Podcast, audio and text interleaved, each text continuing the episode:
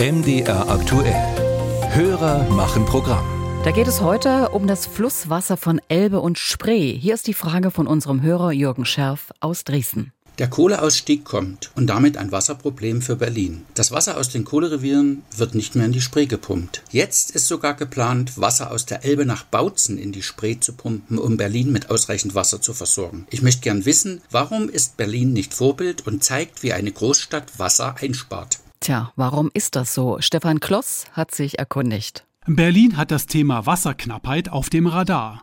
Der Umweltsenat hat vorigen Monat angekündigt, bald einen Stufenplan vorlegen zu wollen, der festlegen soll, ab wann Wasser rationiert werden muss und wer davon betroffen sein wird. Im Moment fließt tatsächlich Wasser aus Sachsen nach Berlin über die Spree. Damit die Lausitzer Tagebaue nicht zulaufen, wird Grundwasser ab und in die Spree reingepumpt. Nach dem Kohleausstieg ist damit Schluss.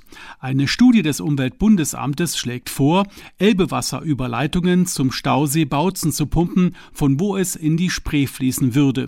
Bisher sei das aber nur eine Überlegung, so die umweltpolitische Sprecherin der Linken im Sächsischen Landtag, Antonia Merching. Es gehe darum, dass ein Prozent des Elbewassers in den Wintermonaten abgezwackt wird, um dann hier die Speicherbecken zu füllen. Also es geht nicht darum, die Elbe dauerhaft permanent abzuzapfen. Das Elbewasser würde in drei Speicherbecken gepumpt. Eins davon wäre der Stausee Bautzen. Doch das Wasser würde nicht nur in Berlin gebraucht, so Merching, auch der Spreewald als Biosphärenreservat und touristische Attraktion bräuchte das kostbare Nass.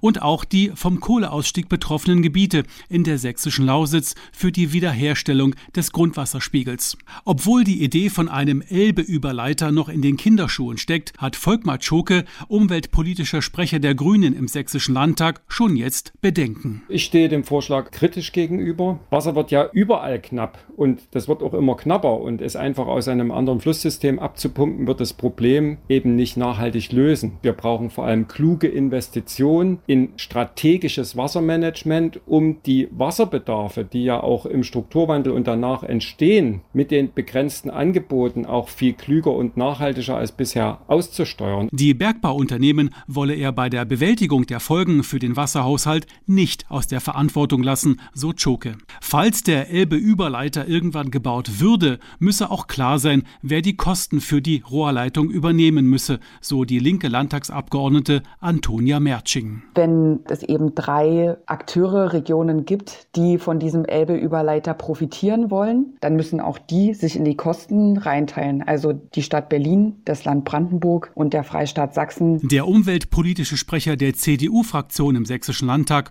Robert Klemen, teilte auf eine Anfrage von MDR aktuell mit, dass der Sächsische Landtag beim Bau des Elbe-Überleiters ein Mitspracherecht habe.